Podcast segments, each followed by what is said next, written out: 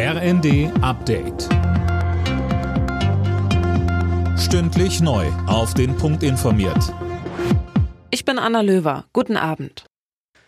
Die Gewerkschaft GDL hat die Lokführer zu einem erneuten Streik aufgerufen. Ab Mittwoch soll im Bahnverkehr drei Tage lang nichts mehr gehen. Nanjo Kuhlmann. Von Mittwochmorgen 2 Uhr bis Freitagabend 18 Uhr sollen die Beschäftigten ihre Arbeit niederlegen, heißt es.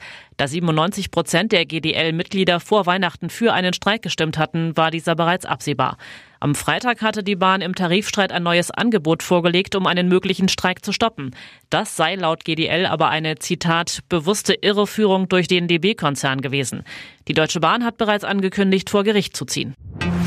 Mit einer bundesweiten Protestaktion wollen die Landwirte morgen ganz Deutschland lahmlegen. Es gibt Autobahnblockaden oder große Treckerkolonnen in den Städten, Finn Rebesell. Ja, genau. Heißt natürlich, es wird deutschlandweit richtig voll auf den Straßen und es droht ein Verkehrschaos. Nicht nur Bauern beteiligen sich an den Protesten, sondern auch etwa Spediteure.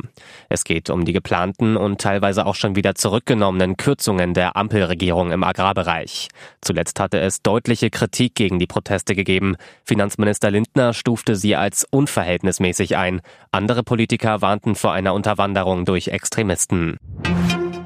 Außenministerin Baerbock ist in Israel eingetroffen. Zum Auftakt ihres vierten Besuchs seit Kriegsbeginn forderte die Ministerin mehr Rücksicht. Israel habe das Recht und die Pflicht, sich gegen Terror zu verteidigen, müsse bei seinem militärischen Vorgehen aber Zivilisten viel besser schützen, sagte sie.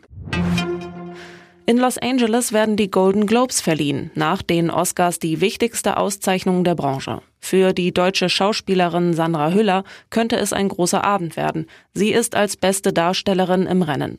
Auch ihre Filme Anatomie eines Falls und The Zone of Interest sind nominiert.